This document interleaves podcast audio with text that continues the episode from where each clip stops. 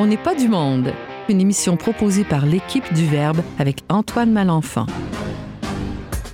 Cette semaine, à l'émission, on s'entretient avec Jasmin Lemieux-Lefebvre, qui est directeur des communications pour le diocèse de Québec, au sujet de la place des catholiques dans l'espace médiatique québécois. On analyse la série Bones avec Valérie Carrier, notre chroniqueuse cinéma et télé. Et finalement, on jase de sport en plein air et de spiritualité avec Stéphane Morin-Wallet. Tout ça parce qu'on n'est pas du monde.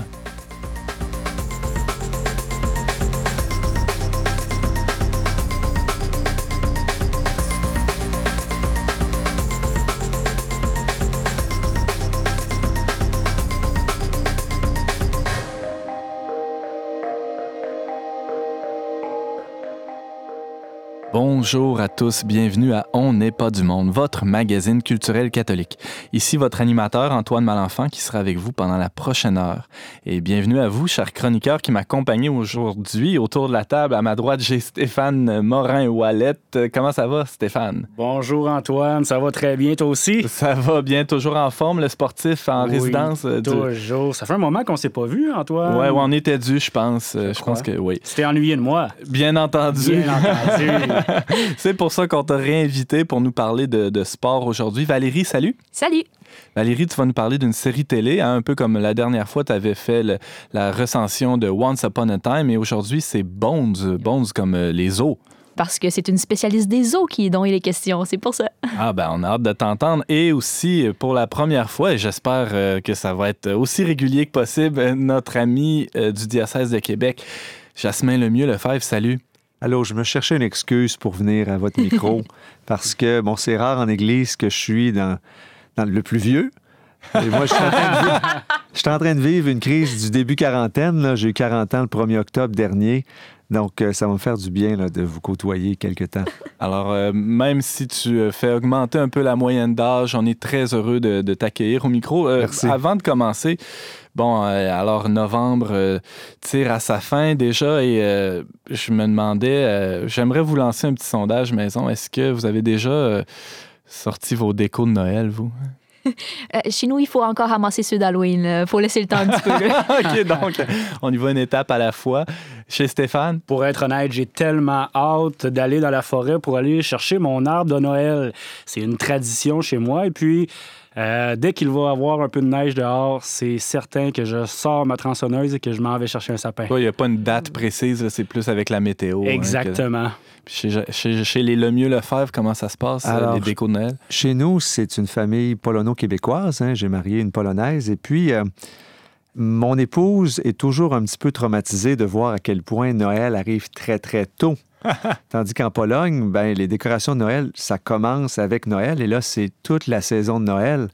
Alors, on va attendre le plus loin possible, euh, mais nous aussi, on va aller chercher notre sapin à l'extérieur, le couper, puis euh, vivre un temps de Noël euh, intense. Le fait d'attendre, ça permet à l'arbre de toffer, entre guillemets, jusqu'au roi. Hein, si Jusqu'au carnaval, des fois, ça ah, oui?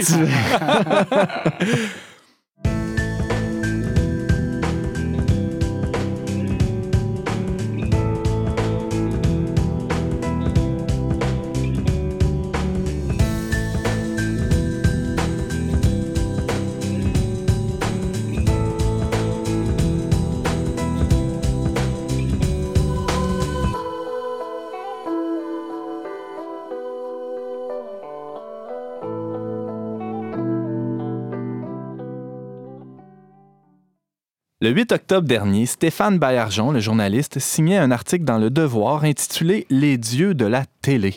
Dans cet article, le journaliste montrait comment la télé et la radio sont des vecteurs d'une certaine image de la foi dans la société québécoise. Pour en discuter, Jasmin Lemieux-Lefebvre, directeur des communications au diocèse de Québec. Tu as lu cet article? Oui, quand j'ai lu l'article, je me suis dit, euh, Bon, euh, oui, absolument. La, présence de figures religieuses dans la fiction québécoise, elle est bien mince, mais elle est peut-être symptomatique que dans la réalité, hein, qui sont nos référents catholiques au Québec? Puis j'aimerais qu'on commence en vous posant une question.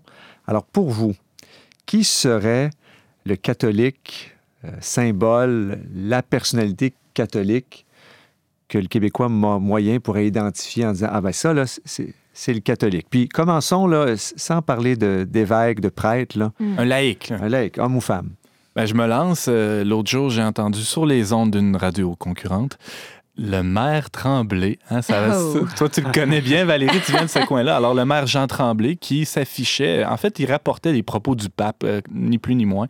Donc, euh, oui, c'était, je dirais Jean Tremblay. Jean Tremblay. J'irais personnellement avec Max Pacioretty, un sportif bien connu dans la province.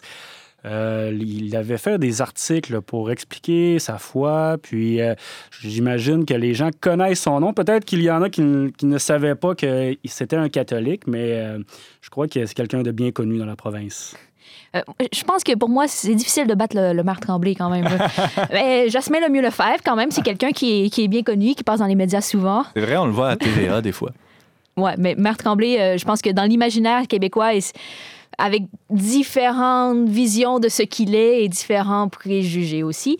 Euh, et il passe pour euh, le catholique euh, de la province. En fait, on a, on a peu de référents. Hein? Hein, il, faut, il faut quand même, parce que si on veut gratter un peu, puis trouver qui sont les, les différentes ressources, puis je vous relance, un prêtre religieux ou religieuse, à qui vous pensez?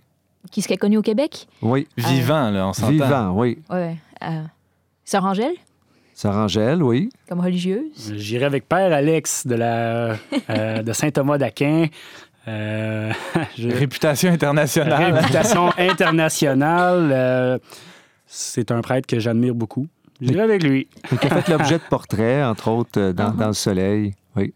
Un prêtre, un prêtre. ben, euh, je me souviens une fois, j'avais assisté à une conférence de, Jacques Grandmaison, qui est un sociologue, un philosophe et aussi prêtre. C'est peut-être un peu moins connu, là, cet aspect-là de sa vie, mais aujourd'hui, je pense, assez âgé, donc peu d'intervention aujourd'hui de sa part. Oui, peu d'intervention. Et, puis, il euh, faut, faut, se dire qu'au Québec, on n'est pas seul dans cette situation-là. À travers le monde, euh, d'avoir dans la culture aujourd'hui des personnalités qui euh, vont être interpellantes et puis, comment dire, ben ça, ce sont des catholiques. Et au-delà de simplement des, des, figures euh, culturelles, mais qui peuvent interpeller sur les questions de foi.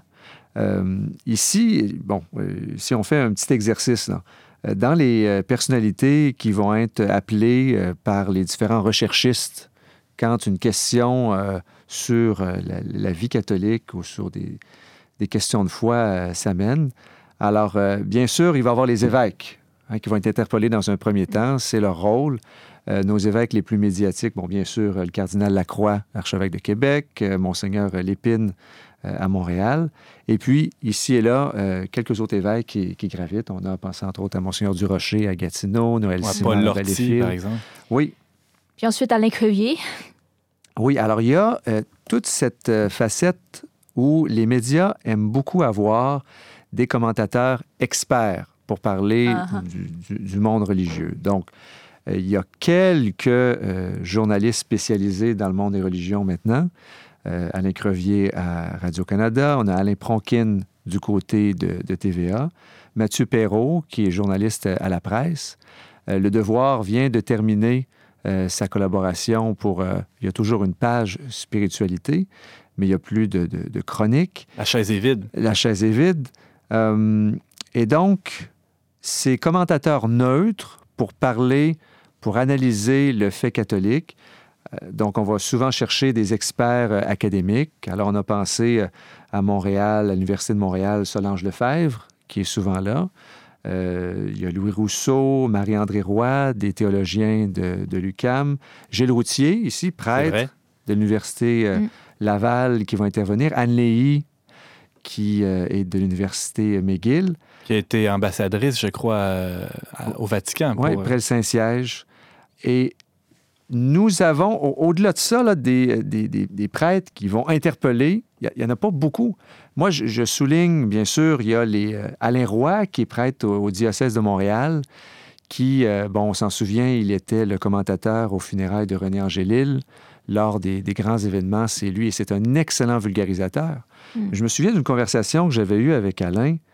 Bon, pourquoi on ne vous entend pas plus souvent? Euh, la charge de travail qu'un curé de paroisse euh, aujourd'hui, de, même penser à faire, ben, je vais essayer aussi d'être disponible, de, d'interpeller, d'être présent, d'être proactif, tout ça, c'est extrêmement difficile. Donc, euh, donc il y a bien au-delà d'une question de volonté ou de, il y a des circonstances aussi, c'est-à-dire qu'il y a des difficultés ou des obstacles assez importants empêchant ou du moins contraignant cette prise de parole-là de, de catholiques, qu'ils soient dans le clergé ou non.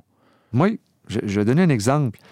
Euh, moi, je trouve, puis c'est pas pour vous lancer des fleurs, là, mais ce que le Verbe fait, quand même assez exceptionnel, quelque chose de nouveau.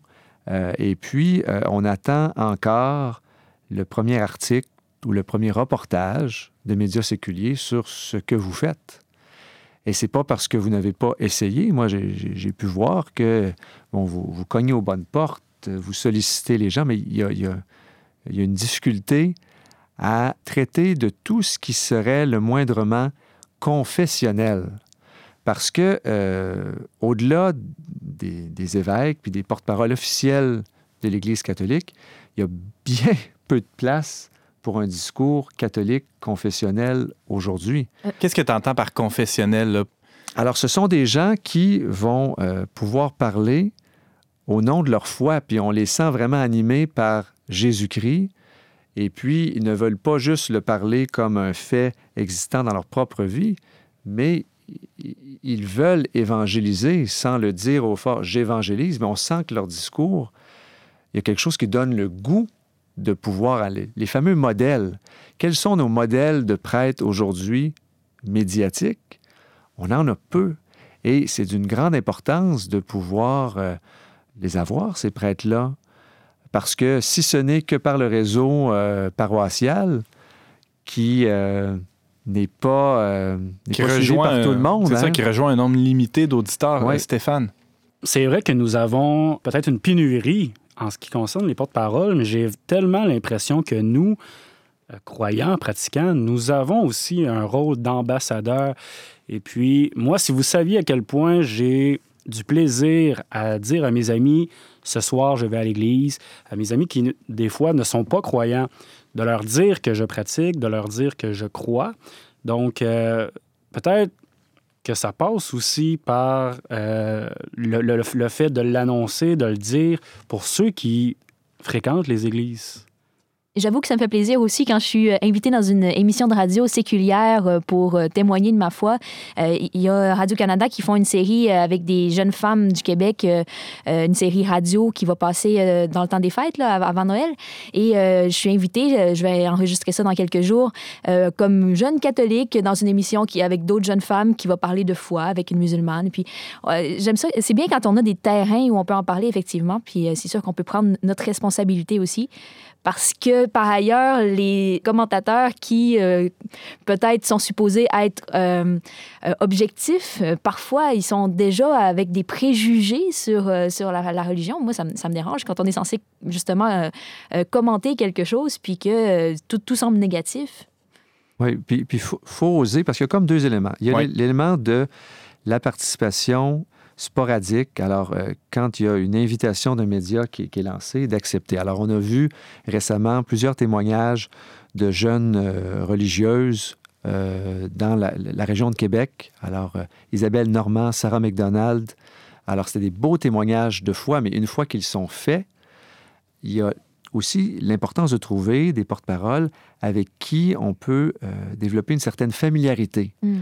pour que nos fameux recherchistes se disent, bon, il y a telle personne qu'on va aller euh, pointer. Et puis, le modèle par excellence, euh, je reviendrai à Raymond Gravel, qui a été euh, pendant des années la figure référence du prêtre catholique. Alors, comment il s'est fait connaître? C'est en prenant la parole sur différents sujets. Alors, au début, les gens, les médias ne connaissaient pas Raymond Gravel.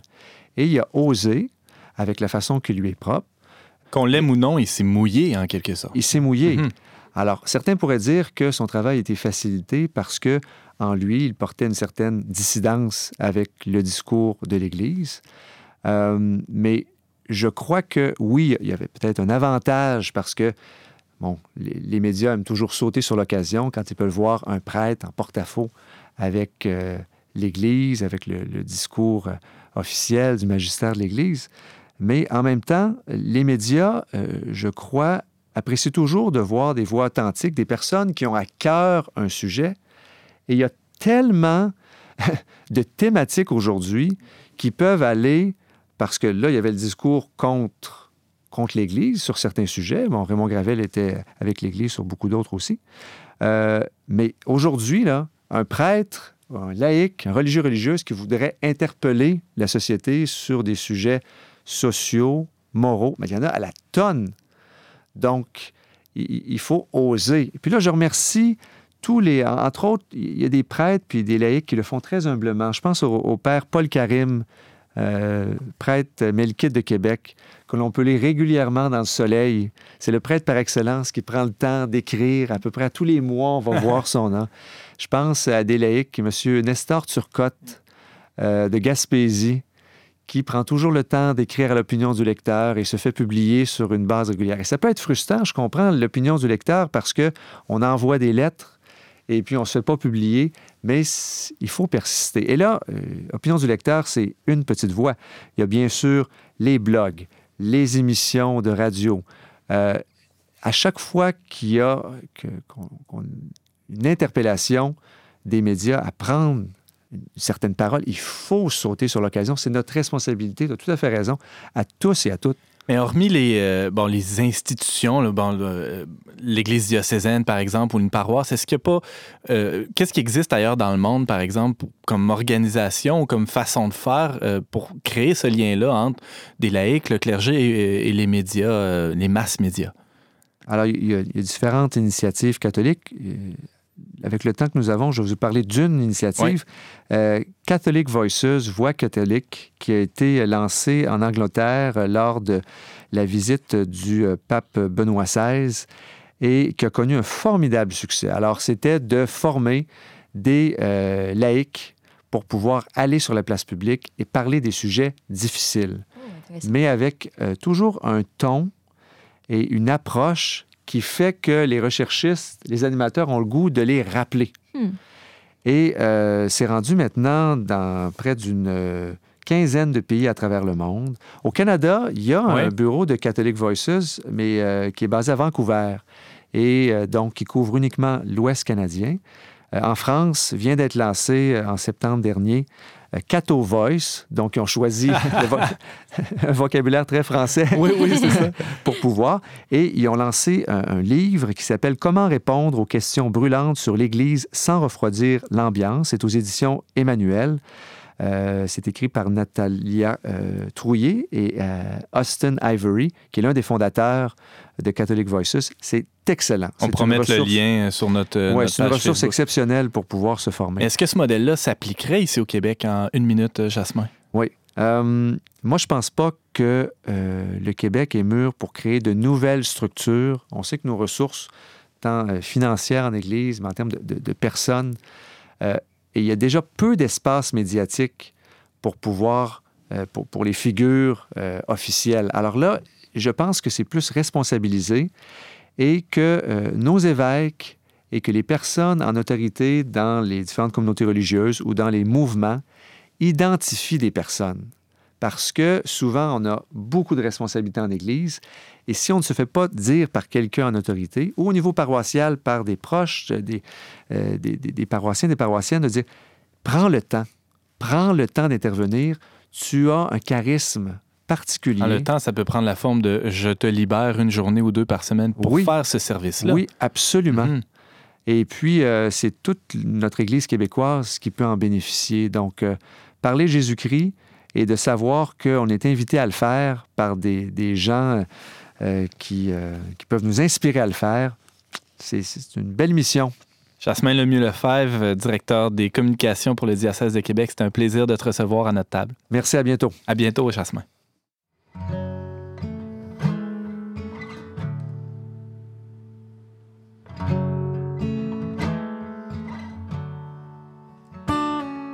J'aime le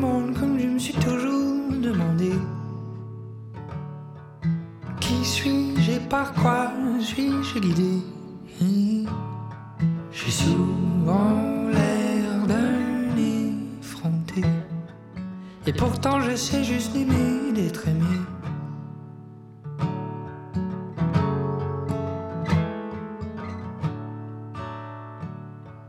Mes angoisses sont nombreuses et farouches. J'aime mieux quand personne ne me parle. Cette muraille de monde retouche pour effacer les graffitis qui me semblaient bien autrefois, mais qui sont maintenant devenus si louches.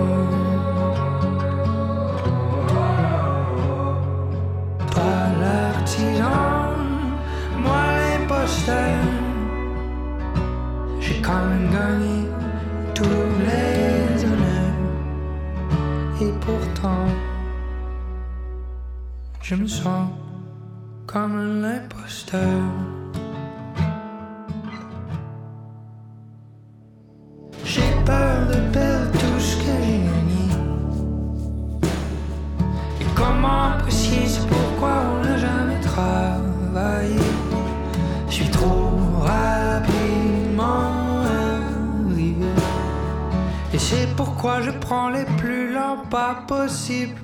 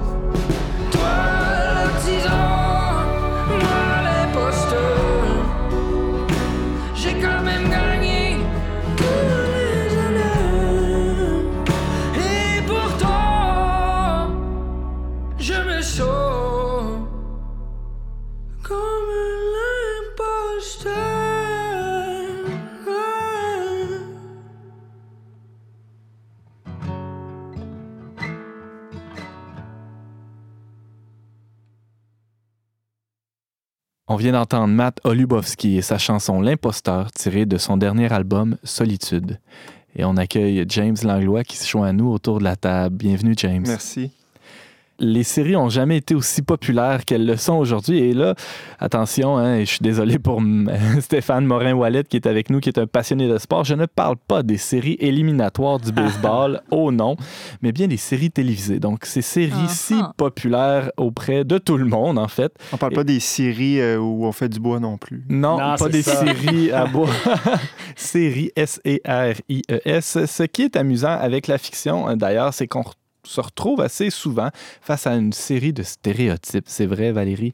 Oui, c'est vrai. Et, Oui, ben oui, justement, excuse-moi. Et, ben, dans le fond, les nouvelles séries fabriquent des personnalités, des personnages qui, qui se retrouvent à être plutôt distincts les uns des autres et ça nous donne une image ou une représentation d'une société qui serait, je dirais, segmentée, compartimentée, morcelée, alouette, Fragmenté. fragmentée. Allons-y dans les synonymes. Et c'est pas un peu ce qui t'a frappé, toi, Valérie, dans la série Bones dont tu veux nous parler aujourd'hui? Ouais, mais pas autant parce que euh, les personnages sont stéréotypés que parce que, justement, euh, entre autres, le personnage principal, elle, voit la vie d'une façon très, très segment, euh, segmentalisée. Segmenté, tout simplement. Segmentée. OK. Segmentée. Euh, et elle voit la vie en segments, en- en- dans, sous ses différents aspects d'une manière euh, sélective. elle veut que ce soit rationnel et objectif, mais en fait, elle ne prend en compte qu'un aspect de la vie. Mais il faudrait que je vous explique un peu c'est Ben quoi oui. avant. Avant d'aller plus loin, parle-nous un peu, c'est quoi cette série-là? Donc, tu es notre chroniqueuse télévision, série télé, cinéma. T'as as écouté Bones, une, une saison, toutes les saisons? Je suis rendue, je pense que je viens de commencer la saison 6. Là. Oui, oui, oui. En tout, il y en a 11 jusqu'à maintenant et euh, selon mes sources, la 12e s'en vient et ça va être la saison finale. Est-ce que tu as regardé la saison entière juste pour faire la chronique aujourd'hui? En fait, je pense que ça va plutôt dans l'autre sens. Je fais des chroniques cinéma parce que c'est Ah, facile pour moi de regarder des films et des séries. Tu es une grande Donc- consommatrice de. Oui, assez aisément, peut-être trop parfois. Alors, qu'est-ce que c'est que cette série Bones? Euh, Bones, c'est l'histoire d'une anthropologiste qui est spécialisée euh, dans l'analyse des os, donc euh, OS, là, les os euh, de, comme d'un squelette, et, et d'où le nom Bones, parce que c'est os en anglais. Elle est recrutée par le FBI parce que euh, elle se servait de, de cette analyse des os-là avec des os hyper anciens, mais on se rend compte qu'elle est capable d'aider à élucider des, des meurtres euh, d'une manière très efficace en ayant seulement le squelette euh, de la personne, capable d'aider à trouver qui est la personne et comment elle a été tuée. euh, des tas de trucs sur les, circonstances de la mort. Ouais, ouais, puis d'une manière euh, impressionnante, mais avec son équipe, avec une équipe de scientifiques. là, donc, il y en a un euh, euh, qui, qui est capable d'analyser tout ce qu'il y a d'insectes, puis de, de minéraux, puis de plantes, capable de savoir où le meurtre a, été commis, puis euh, ça fait combien de temps. Euh, après ça, il y, en a une qui est une artiste qui s'est jointe à l'équipe parce qu'elle est capable, à partir de- du crâne, de, de savoir... euh, de faire un, dessin de, de, ce, de ce à quoi devait ressembler la victime, puis on est capable d'identifier comme ça son visage, de confirmer sa- son identité. Donc, il y a des personnages assez diversifiés qui ont, qui ont des intérêts, des opinions euh, différents. C'est assez. euh, c'est une, Mhm. belle palette euh, de couleurs, tout ça, non? Ouais, c'est un monde euh, scientifique, mais avec des. C'est ça, des personnages qui n'ont pas la même vision de la vie, la même vision des choses. Euh, je dirais que le centre de tout ça, euh, c'est d'abord euh, le docteur Temperance Brennan, qui est, euh, qu'on appelle Bones. Euh, Et l'anthropologue qui est l'anthro- euh, au- Exact. au, au centre de, de cette série. Exact, c'est le personnage principal. Ben, je vais l'appeler Bones parce que c'est plus facile, là, mais... euh, L'anthropologue, c'est une femme. Oui, c'est une femme. Et puis, euh, euh, il y a aussi l'agent Booth, qui est un agent du FBI, qui, lui, est celui qui donne le surnom Bones à, à Bones, au personnage principal. Oui. Et donc, lui, il a une vision qui n'est pas scientifique, mais qui, est- qui se sert beaucoup de son instinct, qui, est- qui est beaucoup plus euh, instinctif et puis euh, dans l'action. Dans l'émotion aussi? Dans euh, l'émotion à- aussi. À la différence de Bones, qui est très ratio, rationnel. Oui, ils deviennent partenaires parce que Bones veut, euh, en, acceptant d'élucider des meurtres récents plutôt que des, autres anciens, euh, elle veut avoir sa part et aller sur le terrain avec, euh, avec Booth, avec l'agent euh, du FBI. Et donc, ils deviennent vraiment partenaires. Puis ils apprennent, ils se développent une complicité entre eux, puis une, une complémentarité pour, pour faire les choses sur le terrain. Mais en fait, ils ont une vision de la vie très, très différente parce que pour Bones, ce qu'elle veut, c'est la rationalité. Elle ne veut baser son agir que sur ses réflexions, sur le côté intellectuel, sur ce qu'elle pense être logique ou non. Alors que Booth, euh, la- l'agent du FBI, c'est un peu le contraire. Euh, lui, euh, c'est un passionné, lui, il ressent les choses, il, il a de l'instinct, puis il, agit avec ses émotions. Fait ça, apporte des discussions qui, qui font beaucoup réfléchir. Est-ce qu'ils chicanent ou. Ils chicanent tout le temps, Ah mais en même temps, leur complicité est super solide. Fait que ça fait une relation assez spéciale, même euh, dans, dans la série. Tout au long de la série, on voit se développer leur relation qui euh, joue un peu avec aussi euh, un certain désir amoureux, mais qu'on sait pas trop s'ils vont aller là-dedans. Puis, Une ambiguïté une autour de ça. ambiguïté. Là, mais mais il y a vraiment... Pendant 12 saisons, ils, ils sont On sait comme pas ça. ils- On sait pas trop. là. On sait pas trop. je sais pas parce que je suis rendue à la saison 6. Ah. En tout cas, on sait que pendant six saisons, il se passe rien de, de, de, de concret, disons, entre les deux, si, ce n'est que cette, amitié qui se développe dans une complicité et aussi dans certaines tensions. Uh-huh. Il se passe des choses, mais effectivement, c'est surtout ça qui en ressort. C'est cette amitié forte euh, qui leur permet aussi d'avoir une belle atmosphère de travail ensemble, qui leur permet d'a- d'aller chercher, vraiment de se, com- de se compléter dans, dans leur façon de travailler. Mais Parle-nous des autres personnages, oui. euh, avec les autres personnages aussi, euh, ils sont tous en- dans une relation euh, qui, qui- qui est assez, assez forte. Là, Euh, parce qu'à chaque émission, euh, il y a une enquête en général, qui, quelque chose qu'ils qui ont à découvrir, euh, euh, le- un meurtre en général, ou euh, en tout cas un cadavre qui a été retrouvé.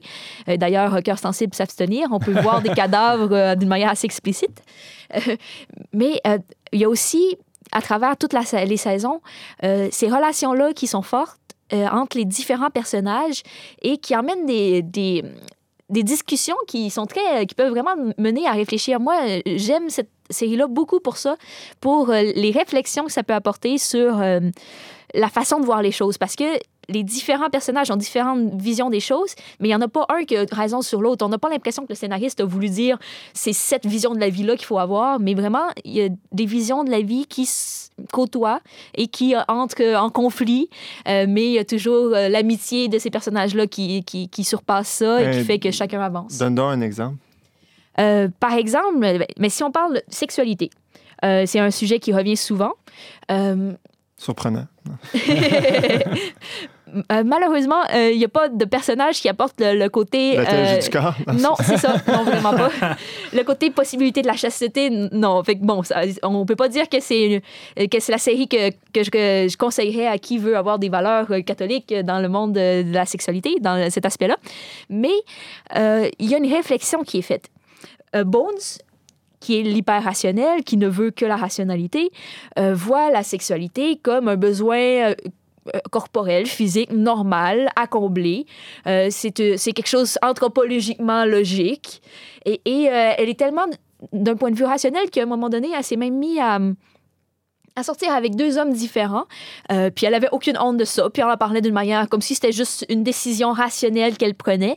Euh, par exemple, elle allait au lit avec un homme qu'elle trouvait très attirant sexuellement. Et puis elle disait que l'attirance sexuelle, c'est, quelque chose qui se décide pas. Donc euh, c'est simplement, elle suivait cette attirance-là. Et elle allait... était euh, purement des, des connexions chimiques dans son cerveau Oui, et voilà. pourquoi pas un besoin physique. Ouais, ouais. Et il y avait l'autre homme avec qui elle sortait plus euh, au restaurant parce qu'elle aimait sa conversation, mais qu'elle avait aucun désir sexuel envers lui. Et, et ça, ça, ça s'est pas très bien presque passé. utilitariste euh, de, la, de la relation. Oui, ça s'est C'est pas ce que- très bien passé quand ils ont découvert qu'il y en avait deux, mais ah, pour elle, c'était ouais, tout à fait rationnel. Stéphane? Je trouve ça intéressant parce que finalement, cette dualité-là entre euh, le côté plus émotif, le côté plus rationnel, c'est quelque chose qu'on retrouve à l'intérieur de nous. Et puis, lorsqu'on on est face à des choix, très souvent, en fait, c'est rare que l'émotif et le rationnel vont être en accord. Et on va devoir se poser la question est-ce qu'on écoute notre raison Qui, ou est-ce qu'on mène écoute dans notre la cabane? Alors, des fois, c'est pas toujours facile, mais c'est intéressant de, de cette dualité-là. Elle est vraiment présente en chacun de nous. Oui, puis c'est vrai que euh, le duo euh, Booth et Bones, euh, il y a un peu de ce conflit intérieur qu'on peut vivre parce que justement, Booth, lui, il trouve que ça n'a pas de bon sens, la vision de Bones, parce que il trouve qu'il faut. Parce que pour lui, si, si il y a de la sexualité avec une femme, ça va être à cause de ce qu'il ressent, ça va être à cause des émotions, de l'attirance qui ça inclut tout. Et il va se donner comme ça. Il n'y en a pas, malheureusement, qui apportent justement le côté que la, la rationalité peut mener ailleurs que dans ce- cette espèce de séparation-là. Là, parce que on, on- on sait qu'on peut avoir une, une sexualité euh, qui est en paix avec notre émotivité et qui est tout à fait, euh, je dirais, suivie par notre... En fait, c'est ce que dit euh, C.S. Lewis dans, dans L'abolition de l'homme, c'est qu'une rationalité qui est détachée de, de- de l'émotion ou des tripes, on pourrait dire même, Mhm. euh, se retourne contre l'homme et, et- et se retourne contre la rationalité elle-même. Ah. Euh, Donc, je- ça, ça rejoint un peu ce, ce dilemme-là qui est, qui est vécu à travers ce duo-là, pour le moins euh, Ah ah. fascinant que, que- que sont les personnages que tu nous présentes. Il est question aussi de l'existence de Dieu, je crois, dans, dans cette série. Oui, oui, euh, je manque de temps malheureusement pour vous parler de tous ces personnages riches-là, mais euh, justement, par rapport à- aux religions, euh, Bones a une vision, euh, pour elle, toute croyance religieuse est irrationnelle. Parce que elle, sa croyance, elle ne le sait pas nécessairement, mais sa croyance, la foi, elle la met dans la science. Et une science qui est euh, strictement euh, physique et euh, qui se limite à ce qu'elle est capable de prouver Empiriquement. Ouais, voilà. Elle, pour elle, c'est les sciences exactes. Elle ne croit absolument pas à la psychologie. Il y a toute cette, cette dualité-là entre l'anthropologie, la psychologie, euh, qui est aussi présente dans ce- cette série-là. Euh, et par rapport aux religions, euh, Booth, lui, il fait juste avoir honte de la façon dont Bones voit euh, la religion, parce que pour lui, c'est quelque chose d'important, mais émotionnellement, il n'y a pas... euh, justement l'entre-deux qui dirait Hmm. que, à- à- que c'est rationnel de pouvoir croire, de pouvoir. Puis la façon dont Booth est capable de. La réponse émotive de Booth par rapport à, au- à ce que Bones dit de la religion euh, ne mène pas Bones à pouvoir croire que c'est possible que ce soit logique parce que y a, parce qu'elle répond seulement à la rationalité aux réflexions intellectuelles. Un peu un dialogue de sourds entre les deux. euh, ils sont pas Ouais. du tout sur le même champ. C'est ça. En tout cas, sur certains domaines comme Ouais. celui-là, ils partent pas du tout des mêmes prémices, donc ils peuvent pas arriver à une conclusion qui, euh, même, ils peuvent pas en fait même discuter de la chose. Ils peuvent pas, même en- sans, sans se convaincre l'un l'autre, ils sont juste pas au même endroit. Ils parlent pas de la même chose. Mais Et- dirais-tu que ce qui fait la force de cette série-là, c'est que on est vraiment en mesure de, de voir, je dirais, des types de, de personnalités ou de pensées qu'il y a dans notre vie qu'on retrouve à la fois dans cette émission-là. Donc, ça, ça, ça rend l'émission encore plus captivante parce qu'on peut s'y retrouver, on peut retrouver des situations réelles. Oui, oui. Puis j'avoue que je pourrais identifier certains personnages à certaines personnes que je connais. On veut des Euh, noms. Non, c'est pas vrai. Je vais m'abstenir. Mais aussi les Entre différents- nous, là, juste ici. Là. Ouais, c'est ça. On est juste quatre. Euh, mais aussi, euh, c'est aussi les différents aspects de ce qui nous habite. Il y a aussi, parce que j'ai pas eu le temps- beaucoup de temps de parler de, par exemple, Angela, qui est la- l'artiste du groupe, qui, qui est pas du tout, du- qui vient pas d'un monde scientifique, qui est pas agent du FBI, euh, mais qui s'est joint à, cette gang-là, puis qui, trouve sa place euh, d'une manière euh, très efficace. Puis elle apporte un, aspect complètement différent. Puis, tu sais, je peux moi-même identifier un aspect fort de moi chez, avec Angela, l'artiste, mais en même temps, un très fort côté rationnel. Puis, un peu comme Stéphane disait tout à l'heure, il y a des débats entre les personnages qui peuvent même être à l'image des débats qui se passent à l'intérieur même de moi. Fascinant. Euh, en un mot, Valérie, est-ce que tu nous suggères cette série? Pas pour les cœurs sensibles. Pour ceux qui aiment les, euh, enquêtes policières, oui. Parce que euh, quand même, c'est le centre de, de, cette émission-là, c'est l'enquête vraiment. Mais aussi euh, pour approfondir des réflexions sur les différents aspects de la vie. Euh, ça serait un peu trop long, mais alors, euh, Valérie Carrier, tu nous parlais de la série Bones, qui est une euh, création de Art Hanson, d'après le roman de Cathy Rach. Et on va mettre tous les liens, là, évidemment, pour, pour nos auditeurs sur notre page Facebook et sur le site euh. Valérie, merci beaucoup. Ça m'a fait plaisir.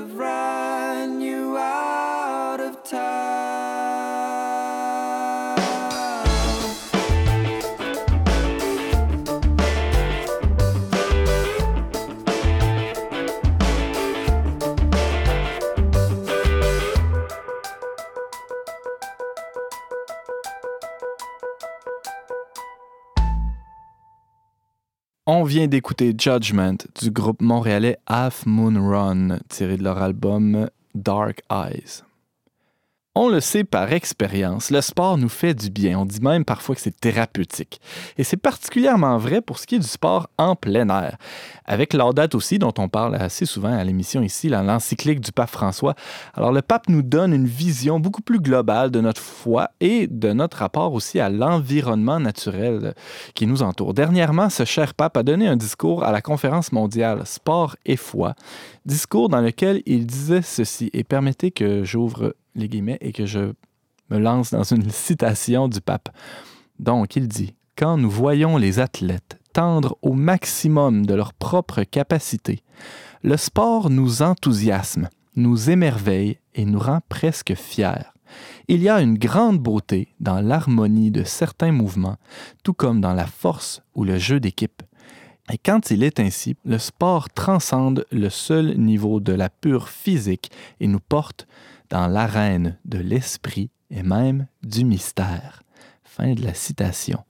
Pour en discuter, Stéphane Bob Moran, Morin Wallet, chroniqueur sportif dont n'est pas du monde, à lire, euh, à, écouter plutôt à, notre émission assez régulièrement, on serait porté à croire qu'il y a peut-être une sorte de, vie spirituelle dans le sport. C'est un peu ce que, ce que tu vas nous, nous raconter aujourd'hui. Exactement. Alors pour commencer, je devrais dire que ce cher pape m'enlève les mots de la bouche.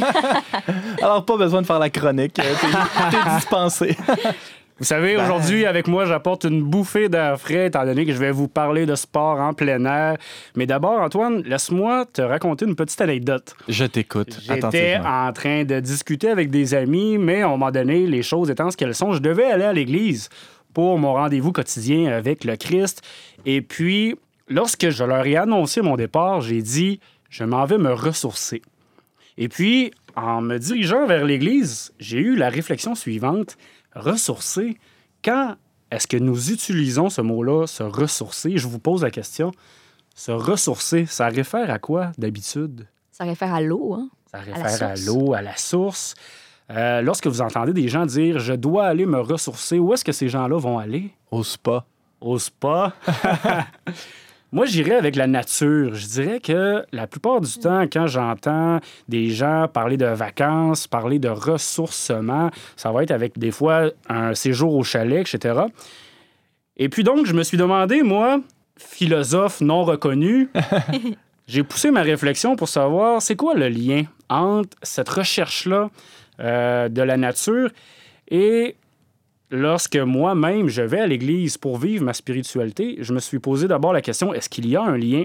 Lorsque j'ai fait mes recherches sur Internet, j'ai découvert un article qui parlait d'un enseignant, un professeur à l'université de Sherbrooke, qui lui s'est justement intéressé à la question, Monsieur Louis Vaillancourt évidemment ne reculant devant rien, j'ai contacté le professeur à l'Université de Sherbrooke et puis nos discussions ont été vraiment intéressantes. C'est un professeur de quoi, lui? En fait, c'est un professeur qui, avant, enseignait dans la faculté de théologie. Maintenant, il y a eu des... faculté Exactement, des changements administratifs. Maintenant, il est associé, si je me souviens bien, à la faculté de sport. Donc, c'est quelqu'un qui s'intéresse beaucoup aux questions euh, du sport c'est avec lui là, que euh, j'ai pu m'inspirer pour la chronique aujourd'hui. D'abord, permettez-moi de faire un constat.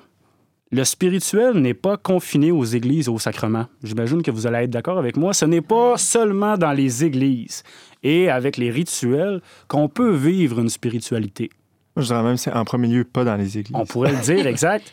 si c'est pas à l'intérieur de notre cœur, profondément, on peut aller à la messe d'une manière tout à fait euh, superficielle. C'est dans ce sens-là, je veux dire. Oui, exact. Alors, il faut briser cette idée-là que lorsqu'on est à l'extérieur d'une église ou d'un monastère, on est à l'extérieur de la spiritualité.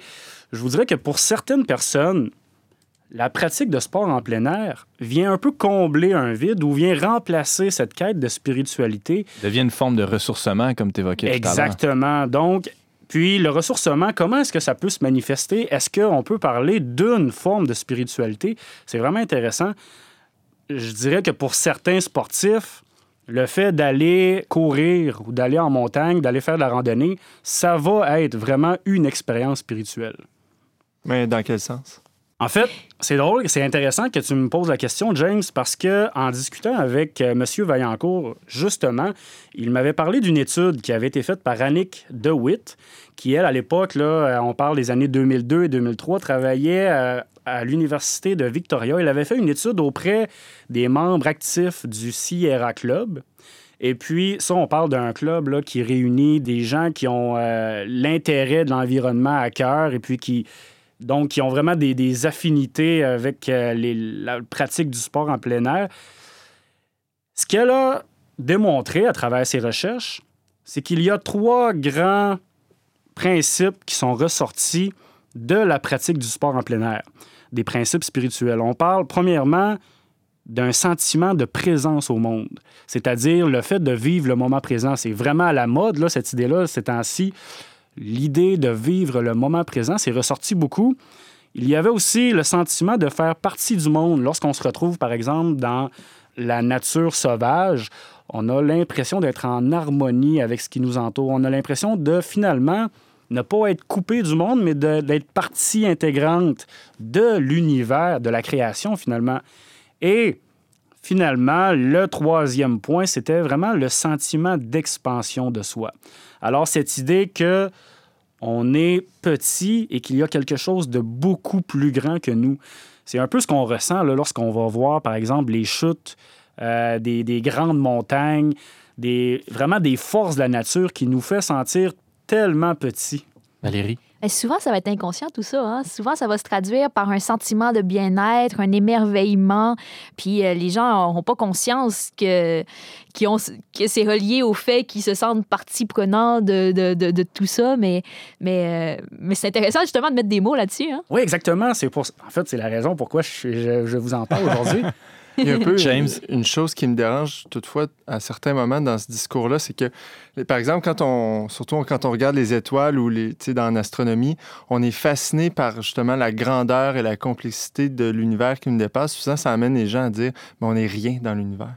Mais attention, c'est pas parce que on est petit matériellement par rapport, à, je sais pas, à la dimension des galaxies qu'on ne vaut rien. Fait que Exact. ça, c'est une, une distinction à faire qui, des fois, je vois des gens qui diminuent la dignité de l'être humain parce qu'ils voient la grandeur des galaxies, mais c'est de la poussière, là, on s'entend. Mais c'est pour ça qu'il faut vraiment ramener au deuxième sentiment qui était celui de faire partie du monde et d'être en harmonie. Alors, on est petit, oui, mais on fait partie de cet ensemble-là qui est la création. Donc, si je te suis bien, les activités sportives en plein air, on parle de randonnée, de- de- d'escalade même, de, de, sport euh, dehors, comme on dit chez nous, euh, c'est l'occasion de reprendre un contact euh, direct avec la nature et de, on, parlait dans une autre émission de, prendre contact avec le réel ou de, de toucher même parfois, ne serait-ce que l'écorce d'un arbre ou de toucher avec ses pieds, de fouler le sol avec ses pieds, c'est bien différent de, du travail peut-être euh, des fois intellectuel qu'on peut faire euh, au boulot? C'est vraiment euh, compréhensible étant donné qu'aujourd'hui, la vie en ville particulièrement, on habite dans des espaces culturels artificiels, je devrais dire, étant donné que c'est fait de main d'homme et puis le rythme effréné de, de cet environnement-là qui est artificiel provoque un peu une soif de retour vers la peut-être l'environnement d'où on provient. Parce que la vérité, c'est ça, c'est que nous sommes des êtres naturels, nous provenons de la nature. Retrouver ce contact-là, plutôt que de percevoir la, nature comme étant étrangère à nous, la pratique de sport en plein air permet cette redécouverte-là. Puis, euh, on peut peut-être parler des sports, plus précisément, les sports qui nous font découvrir, euh, nous, ramènent à la nature. Par exemple, la course, euh, la randonnée en montagne, puis même, je dirais, le, le- ski de fond, etc., la- l'escalade, le surf, parce que les gens qui vont faire du surf ne vont certainement pas sur l'océan ou sur euh, la mer pour la dominer, mais c'est vraiment pour se mettre en harmonie avec la mer, profiter d'une expérience euh, de communion avec la nature. Évidemment, il n'y a pas personne qui va essayer de dominer l'océan. Ça serait... euh, On commande pas la vague, on, on, la exact. prend comme elle vient. James, Ce que tu me dis me fait beaucoup penser à deux figures euh, catholiques assez marquantes du 20e siècle. Là, deux saints d'ailleurs. Euh, ben, D'abord, le premier, Saint Jean-Paul II, hein, qui, dans l'histoire des papes de France, c'est un des premiers dont le pontificat a été autant marqué par la présence du sport dans sa Mm. vie. hein. On le voyait constamment dans les randonnées. Déjà, même avant qu'il soit pape, il emmenait des groupes de jeunes dans la forêt pour des week-ends euh, en, en plein air. On le voyait tout le temps, je sais pas, euh, jouer au baseball, des petites, toutes sortes d'affaires comme ça. Puis le bienheureux Pierre Giorgio Frassati, dont l'image de canonisation est celle où on le voit en pleine montagne, là, avec sa pipe, parce qu'il paraît même il aurait caché la pipe là, sur l'image. c'est une autre histoire, mais en tout cas, euh, c'est ça. Fait que c'est- ouais, c'est fascinant de voir que les saints plus modernes, en fait, euh, on, on les connaît plus sous cet angle-là. Donc, c'est intéressant de voir la part du sport, justement, qu'il y avait probablement dans, dans leur vie spirituelle. là. Oui, exact. Et puis, euh, moi, je dois dire que j'ai déjà assisté à des messes en nature et je dois dire qu'il y avait une dimension tellement intéressante Absolument. à ces, euh, ces, ces messes-là. Ça mène à une question peut-être plus personnelle. Tu pratiques quoi, toi, Stéphane? Euh, Bob Moran Moran. J'aime beaucoup la randonnée en plein air. Euh, je dirais la raquette. Les sports, euh, l'hiver, moi, j'ai toujours eu la philosophie que on doit apprivoiser l'hiver. Donc, euh, si on ne veut pas Mm. juste attendre que l'été revienne, trouver une façon d'avoir du plaisir et de profiter de, de l'hiver que nous avons au Québec. Euh, J'aime beaucoup aller faire de, la survie, par exemple, aller dans des chalets. euh, je dirais que je suis peut-être plus un habitué des sports organisés, par exemple le hockey, le baseball, des sports où on retrouve un peu moins cette idée-là de, communion avec la nature. Mais c'est certainement quelque chose que je vais essayer. Maintenant que j'ai eu la réflexion que j'ai présentement, c'est certainement quelque chose que je vais découvrir plus tard. Donc, si tu manifestes ce désir-là d'aller plus souvent jouer dehors, et euh, pas seulement pour jouer au hockey, mais pour aussi euh, faire de la randonnée ou de la raquette, est-ce que tu penses que ça, la pratique de ce genre de sport-là peut mener ou peut favoriser l'émergence d'une, certaine conscience euh, environnementale?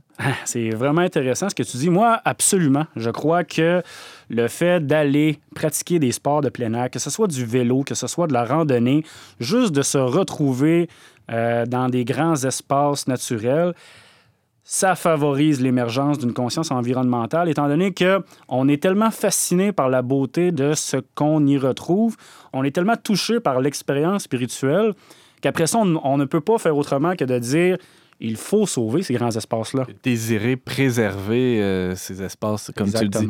Oui, euh, James. Ju- Justement, aujourd'hui, par exemple, pourquoi les gens aiment autant euh, défendre les animaux, c'est parce qu'ils ils aiment les animaux. Donc, on, on veut défendre ce qu'on aime, finalement. Si, si, justement, on aime la nature, on va vouloir la défendre, la préserver. Valérie? Il y a quelqu'un qui me disait dernièrement qu'on a aussi un peu l'illusion que les environnementalistes, ils défendent la Terre, la planète pour sauver la planète, mais en fait, c'est pour nous qu'on sau- qu'on sauve la nature parce que euh, la planète, elle va, elle va survivre. Elle- peu importe ce qu'on va faire, elle va s'adapter, elle s'est toujours adaptée, mais mais on- si on veut garder de la nature comme elle a toujours été, avec des arbres, avec de la verdure, avec euh, si nous on veut survivre puis être euh, puis, puis garder ça, ben c'est pour ça qu'il faut la défendre. Alors, pour sauver l'environnement, ma prescription, organiser plus d'activités en plein air. Est-ce que ça peut être euh, accompagné d'une euh, d'une prière ou d'un chapelet, une randonnée en montagne? Pourquoi pas? Tu parlais de messe en plein air tantôt. Exact. Euh, moi, j'ai toujours en tête aussi ces images, euh, comme disait James, là, de, de, de Saint-Jean-Paul II qui, euh, qui faisait ses randonnées avec les jeunes. Je, je me dis quel moment privilégié ces jeunes-là ont vécu de, de pouvoir prier et, tout en contemplant la, la- la nature. C'est quelque chose qui est, la- qui est à la portée de tout le monde, qui coûte pas mal moins cher qu'un équipement de hockey. Euh, bon, quoi, j'ai rien contre le hockey. mais- Euh, l'ornement pour les messes, ça coûte cher. hein. Ouais, mais il y a moyen de faire ça simplement. c'est vrai, c'est vrai. Et euh, une bonne paire d'espadrilles. euh, et voilà, le tour est joué. Stéphane Morin-Wallet, tu nous parlais de sport, de plein air, de spiritualité. C'est toujours un plaisir de te recevoir à On n'est pas du monde. Merci. Merci beaucoup, Antoine.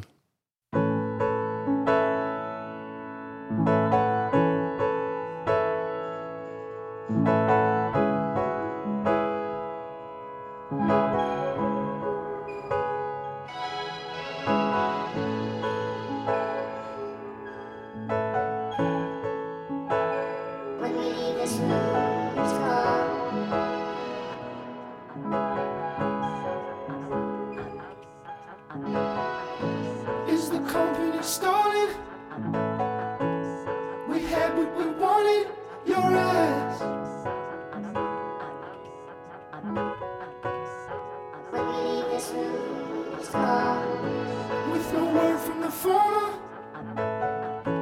I'd be happy as hell if you stayed for tea. I know so well, but this is all there is. This is how we grow now, woman. A child ignored. These will just be places to me now. The form is down. We're rising the stairs.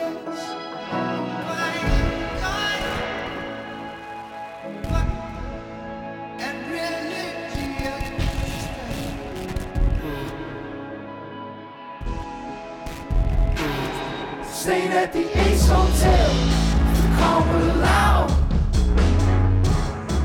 I would just be floating to you now. It would make me pass to let it pass on.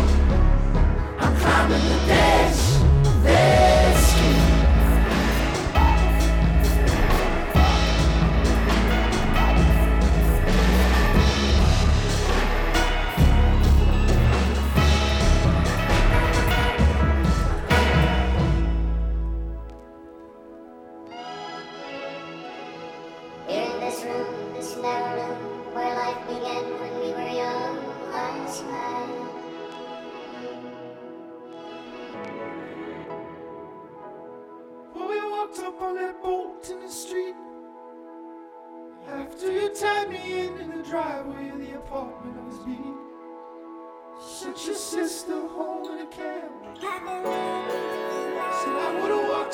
any thousand lands.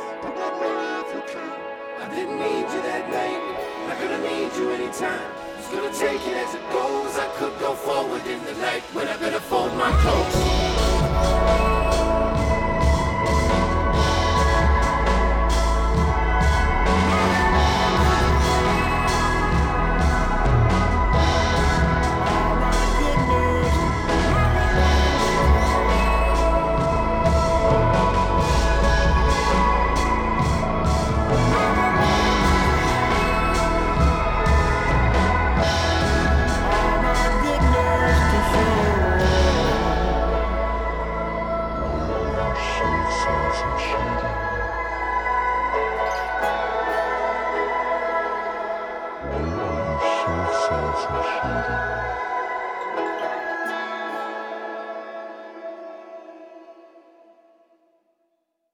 Vient d'entendre la pièce God tirée du dernier album de Bon Hiver appelé 22 A Million.